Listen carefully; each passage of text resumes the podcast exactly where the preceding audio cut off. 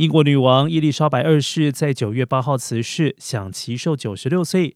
其儿子查尔斯正式继位，成为英国国王查尔斯三世。他也发表继位之后首篇声明，哀悼母亲。